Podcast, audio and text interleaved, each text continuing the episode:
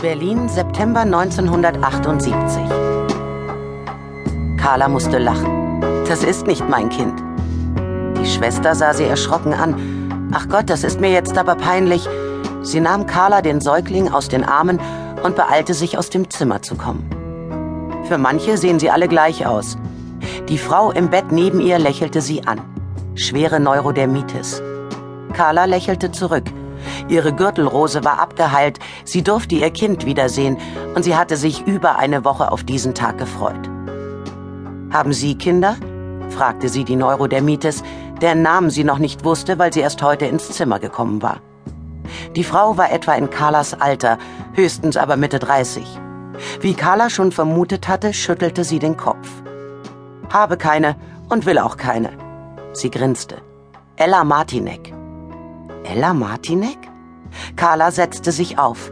Die Fotografin? Ella nickte neugierig. Sie interessieren sich für Fotografie? Carla Arnim, stellte Carla sich vor, und Ella machte große Augen. Die Kunstexpertin? Das gibt's doch nicht. Sie schlug sich die Hände vors Gesicht. Und wir müssen uns ausgerechnet treffen, wenn ich so schlimm aussehe. Carla lachte. Ich bin auch nicht frisiert und im Chanel-Kostüm. Nehmen Sie die Hände runter, so schlimm ist es gar nicht. Es war schlimm. Besonders für eine junge Frau, das war Carla klar. Die Neurodermitis zog sich quer über die linke Gesichtshälfte und fast den gesamten Hals. Die Arme konnte sie nicht sehen, Ella trug ein langärmliches Pyjama-Oberteil, aber die linke Hand war am schlimmsten betroffen. Wahrscheinlich wollte sie deshalb keine Kinder.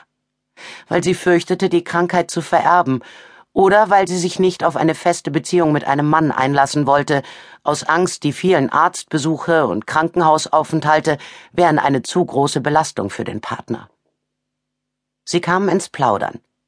Über Ellas aktuelles Projekt. Sie war eine Zeit lang in London gewesen und hatte dort Punkbands begleitet und porträtiert. Über die nächsten Auktionen, die Carla plante. Sie fachsimpelten, fanden über sie schnell den Bogen zum Thema Hausfrauendasein und Depressionen, entdeckten gemeinsame Bekannte, fingen an, über diesen oder über jene zu lästern, hatten einen Riesenspaß, und Carla merkte gar nicht, wie die Zeit verging. Wie lange die Schwester brauchte, um Felicitas von der Säuglingsstation zu holen. Erst als der Arzt ins Zimmer trat, die Schwester mit großen Augen und einem Säugling im Arm hinter ihm, dachte sie, das hat aber gedauert. Frau Arnim. Der Arzt lächelte sie an. Wir bringen Ihnen Ihre Tochter. Die Schwester trat vor und legte ihr Felicitas in die Arme. Nur, dass es nicht Felicitas war, immer noch nicht. Carla war verwirrt. Ist das dasselbe Kind wie vorhin? Das ist ihre Felicitas. Der Arzt nickte der unsicher dreinblickenden Schwester zu. Carla wehrte ab. Ich erkenne doch meine eigene Tochter, und das hier ist nicht meine Tochter. Sie haben das Kind vertauscht. Der Arzt setzte sich ans Fußende von Carlas Bett, ohne sie zu fragen. Wir haben im Moment nur einen weiblichen Säugling im Alter von sechs Monaten auf der Station. Die Kinder bekommen ein kleines Bändchen, sehen Sie hier. Er beugte sich vor und nahm behutsam das linke Ärmchen des Säuglings in die Hand, um ihr das Bändchen zu zeigen. Da steht der Name ihrer Tochter. Es ist alles in Ordnung. Wir haben Felicitas ganz sicher nicht verwechselt. Es geht ihr gut und sie war sehr brav.